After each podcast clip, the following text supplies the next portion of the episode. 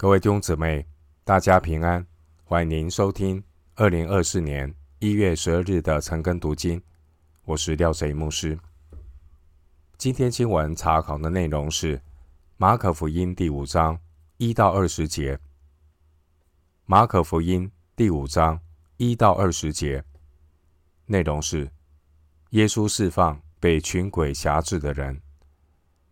首先，我们来看马可福音第五章。一到五节，他们来到海那边格拉森人的地方。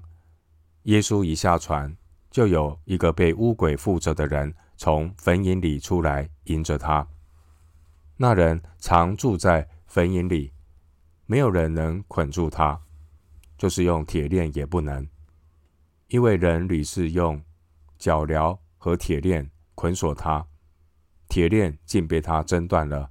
脚镣也被他弄碎了，总没有人能制服他。他昼夜藏在坟塋里和山中喊叫，又用石头砍自己。经文一到五节记载，格拉森被群鬼附着的人。经文第一节的格拉森位于加利利湖的东岸，在路加福音八章二十六节说是加利利的对面。在马太福音八章二十八节称格拉森为加大拉。经文第三节和十二节出现了坟茔及猪群，这说明这里是外邦人的地方，因为犹太人绝不养猪，而坟墓也藏在山洞里。经文第二节，耶稣一下船。就有一个被污鬼附着的人从坟茔里出来迎着他。在主耶稣传道的过程中，也常伴随着赶鬼的服饰。马可福音一章二十六节有记载，主耶稣开始服侍的时候，曾经在加百农会堂释放一个被鬼附的人。然后在马可福音一章三十二节也记载，耶稣他赶出许多的鬼。主耶稣他也赋予门徒赶鬼的权柄和能力。马可福音三章十五节，主耶稣在格拉森赶鬼的例子有几个特色：第一，地点是在外邦人的地区；第二点，这个人是被群鬼所附着的；第三，这个人是长久被污鬼所附；第四。这个被鬼附的人，他非常的躁动，甚至连铁链都捆不住他。第五，这个被鬼附的人，他独处在荒郊的坟墓里。第七、第六，耶稣他一发出命令的时候呢，乌鬼就立刻出去。第七点，乌鬼他被赶到猪群，而猪群就投海淹死了。另外，在马可福音四章三十五节有记载，当主耶稣对门徒吩咐要渡过加利利湖，往格拉森方向出发。那天晚上，当耶稣一下船之后，经文第二节说，被鬼附的人就立即出来迎着耶稣。这是乌鬼主动的作为，因为那一位被乌鬼附着的人，他已经完全。被魔鬼控制，失去了自主权。他是一个长期被黑暗势力囚禁的人，而一般人会认为邪灵在晚上的力量特别大。经文三到五节记载被鬼附的人一些背景资料，有可能是当地的人告诉耶稣和门徒的。这位被污鬼附着的人，他有超乎常人的力气和狂野的性情。这也是我们过去赶鬼服事身历其境的经验。在一般的情况之下，一个乌鬼已经够难制服了，更何况是一大群的乌鬼。第九节，因此格拉森当地的人根本就无法制服那个人，连铁链脚镣也都被挣断弄碎。这个人。他在山中喊叫，他又用石头砸自己，我们看到这种反常又可怕的现象，说明他是完全被邪灵所控制。回到今天的经文，马可福音第五章六到八节，他远远的看见耶稣，就跑过去拜他，大声呼叫说：“至高神的儿子耶稣，我与你有什么相干？我指着神恳求你，不要叫我受苦。”只因耶稣曾吩咐他说：“污鬼啊，从这人身上出来吧。”经文六到八节，这位被鬼附着的人跑去迎见耶稣。经文六到七节说，他远远的看见耶稣，就跑过去拜他，大声呼叫说：“至高神的儿子耶稣，我与你有什么相干？我指着神恳求你，不要。”叫我受苦。这位被污鬼附着的人，他远远的看见耶稣，他没有尝试要逃跑，反倒是跑到耶稣那里伏伏在地。这是因为那个人里面的污鬼是很清楚耶稣真正的身份。耶稣真正的身份是至高无上的神。污鬼在至高全能的基督耶稣面前，没有逃跑的余地。这个被污鬼附着的人，他在主耶稣面前下跪，这是对耶稣基督至高权柄的降服，并不是敬拜。而格拉森人他身上的污鬼，他们的景况就像是被盐淹的小泥鳅。这些污鬼呢，拼命的挣扎，污鬼只能够以大声的呼叫。来掩饰他们对主的恐惧，他们试图要搅扰吓阻耶稣。经文第七节，污鬼恳求耶稣不要处罚他，让他受苦。第七节的受苦是指灭亡。在马太福音八章二十九节那边记载，污鬼还特别说他们受苦的时候还没有到，意思是。神在末日施行公义审判的日子还没有来到，邪灵对耶稣神圣的本性是认识的，并且他们的反应也是立即的。撒旦的阵营都是被神惩罚的堕落天使。雅各书二章十九节告诉我们：鬼魔野性，却是战惊。至于被罪蒙蔽的人，对主耶稣的认识不仅是迟钝，而且是常常是不清不楚，就如同法利赛人，他们敢大胆的毁谤耶稣，说耶稣是被污鬼附着的，说耶稣是依靠鬼王赶鬼。马可福音三章二十二节、三十节，经文第七节，污鬼对耶稣说：“我与你有什么相干？”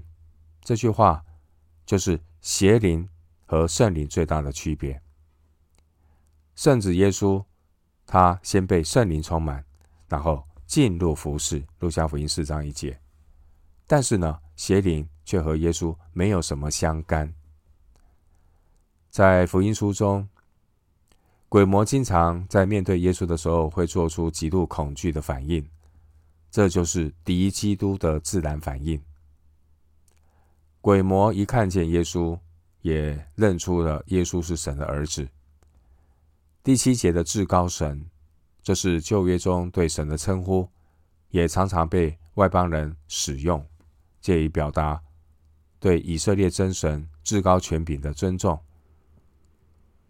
撒旦魔鬼在面对神的公义全能，撒旦魔鬼是充满恐惧战惊。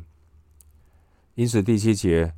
当乌鬼见到了耶稣，立刻就希望和耶稣呢划定、划清界限，不敢靠近，只能够跪下来，想要逃避呢见光死，因为魔鬼在全能圣洁的基督面前是无法站立得住。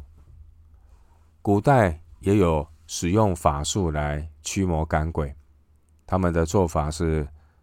赶掉一个邪灵，必须要请更大的力量，有更大力量的邪灵来。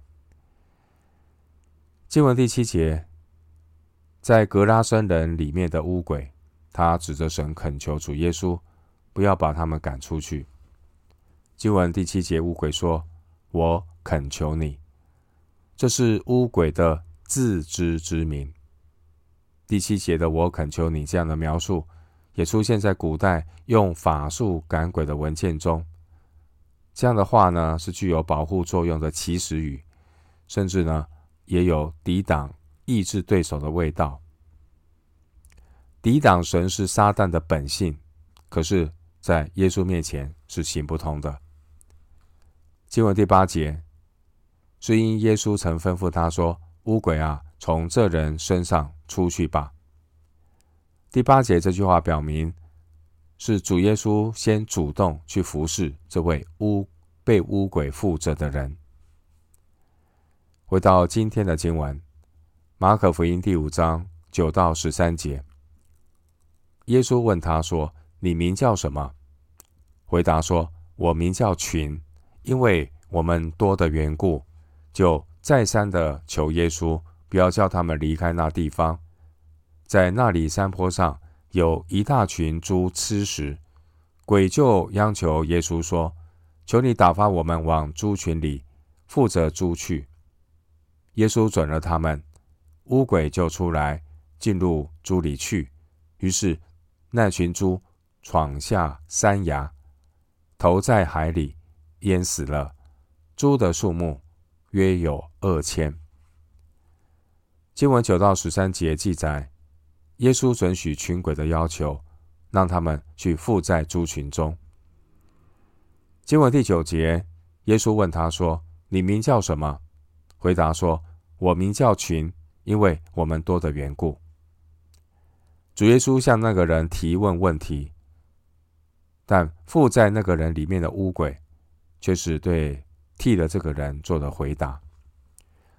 主耶稣他问问题的目的是要将这个人的需要显明在周遭所有的人面前，要让大家了解格拉森的这个人，他正置身在一个可怕的处境里。经文第九节的“群”这个字，原文是军团。当时一个罗马军团约有三千到六千名士兵，可见。辖制这个人的乌鬼，是一支名副其实的邪恶军团，难怪没有人能捆住他。第四节，回到今天的经文，马可福音第五章十四到十七节，放猪的就逃跑了，去告诉城里和乡下的人，众人就来要看是什么事。他们来到耶稣那里，看见。那被鬼附着的人，就是从前被群鬼所附的，坐着，穿上衣服，心里明白过来，他们就害怕。看见这事的，便将鬼附之人所遇见的和那群猪的事都告诉了众人。众人就央求耶稣离开他们的境界。经文十四到十七节记载。在耶稣赶鬼之后，格拉森百姓的反应。经文十四到十五节，放猪的人对于耶稣的赶鬼这种超自然的力量感到害怕。经文十四到十五节说，放猪的人逃跑了，去告诉城里和乡下的人，众人就来要看是什么事。他们来到耶稣那里，看见那被鬼附着的人。就是从前被群鬼所附着，坐着，穿上衣服，心里明白过来，他们就害怕。耶稣赶逐污鬼的风声传开了，引起了邻近城乡人群的骚动，都要来一探究竟。这些来自各地的人，亲眼目睹眼前这个从前被群鬼附着的人，现在已经。恢复正常的事实，他们却都是害怕的。可能是因为两千只猪的灭亡，因而产生经济上的损失。所以，耶稣赶逐污鬼这个轰动一时的事件，并没有使众人转回来信靠耶稣。这些人也许跟大多数罗马人一样，觉得耶稣就如同是一个游行四方的江湖术士，是危险的，不能够轻易相信。他们担心主耶稣会带给他们进一步意料不到的事件。经文十六到十七节说：“看见这事的，便将鬼附之人所遇见的和那群猪的事，都告诉了众人。众人就央求耶稣离开他们的境界。这些目睹耶稣赶鬼事件的目击者，他们把所看见的事都告诉了众人。结果，城里的人就央求耶稣离开他们。很显然的，他们所害怕的是。”如果让耶稣留下来，他们担心会有更惨重的损失。他们不仅对耶稣超自然的能力感到害怕，他们更害怕主耶稣会继续威胁他们猪只的生存，所以他们宁愿放弃耶稣，也不要在金钱上再有任何的损失。这些人的决定实在可悲啊！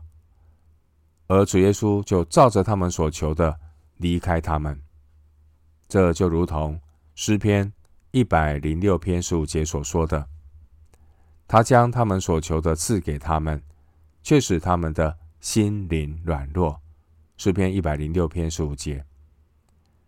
而主耶稣的确也离开了他们，并且再也没有回到那个地方去。这对他们来讲，其实也是一种审判。回到今天的经文，马可福音第五章十八到二十节。耶稣上船的时候，那从前被鬼附着的人恳求和耶稣同在，耶稣不许，却对他说：“你回家去，到你的亲属那里，将主为你所做的是何等大的事，是怎样怜悯你，都告诉他们。”那人就走了。在底加波利传扬耶稣为他做了何等大的事，众人就都稀奇。经文十八到二十节记载脱离魔鬼辖制的人，他后续的动作。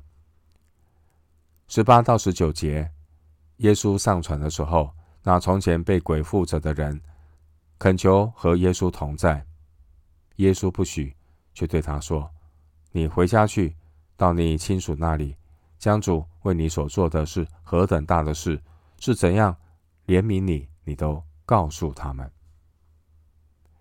主耶稣因着当地的人心刚硬不信，就上船离开了那个地方。经文十八到十九节对照十七节，形成了一个明显的对比。格拉森地区的人，他们请求耶稣离开，耶稣答应了他们的请求。而这位脱离污鬼得释放的人，十八节说他渴望跟从耶稣，但耶稣却没有答应。这一个得释放的人，主耶稣吩咐他去承担一个深具挑战的任务。主耶稣要他留在本地，要在亲友中间见证神的恩典。当时，主耶稣被迫离开那个地方。也因此更凸显得释放的这个人，他留下来做见证的需要。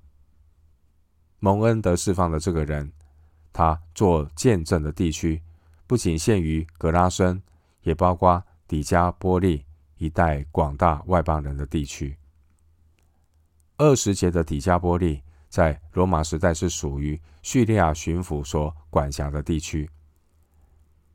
我们看到这个蒙恩的人，他的服饰就是为主耶稣做见证。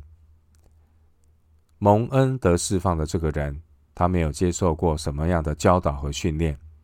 然而，神的意念高过人的意念，人若有愿做的心，必蒙悦纳。这一个蒙恩得释放的人，在人的眼光看来，会以为他没有上过什么造就课程。如何能够承担主所托付的工作呢？结果跌破专家眼镜的是，神透过一颗愿做的心成就大事。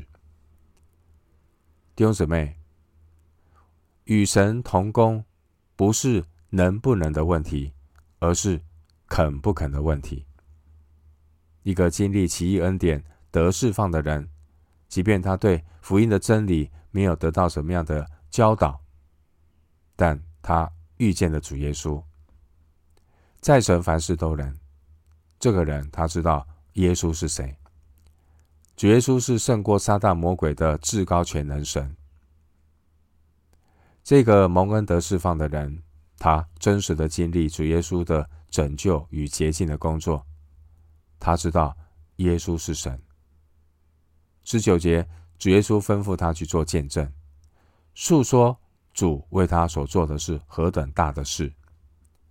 尽管他并没有全时间的来追随耶稣，但是呢，他却是全心的顺服主，做主耶稣名副其实的门徒。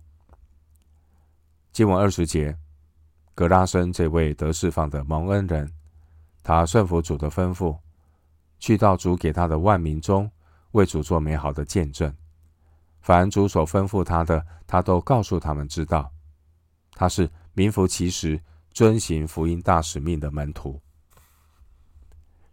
就在格拉森赶鬼事件之后，也就是耶稣在加利利第二次旅行布道结束之后，大约过了九个月的时间。耶稣经过了二十节的几加波利地区，来到加利利海。马可福音七章三十一节，当时候耶稣医治了一个耳聋舌结的人，有数千人聚集在耶稣那里。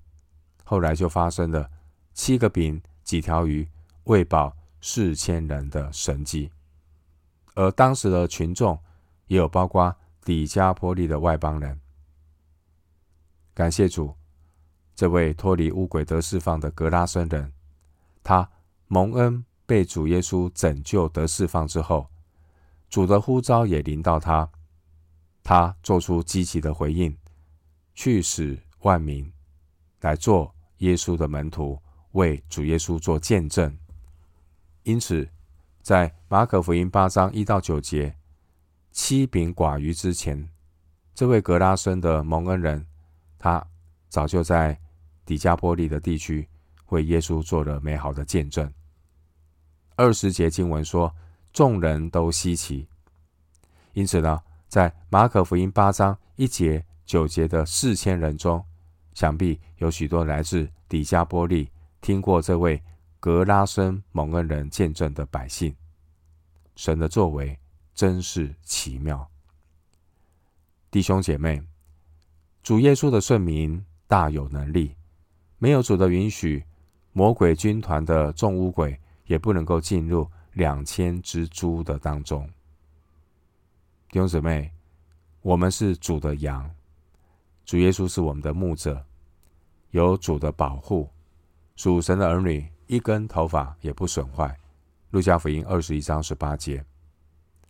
然而，那些在最终与神隔绝的百姓，他们是伏在撒旦的权势之下。成为魔鬼的奴仆。魔鬼呢，会让某些人身体、心灵被捆绑，而世界上所有不认识主的人，都是活在黑暗国度中，被迷惑捆绑，一步一步的走向沉沦。然而，魔鬼的能力是无法凌驾那些艰辛倚靠主的基督徒。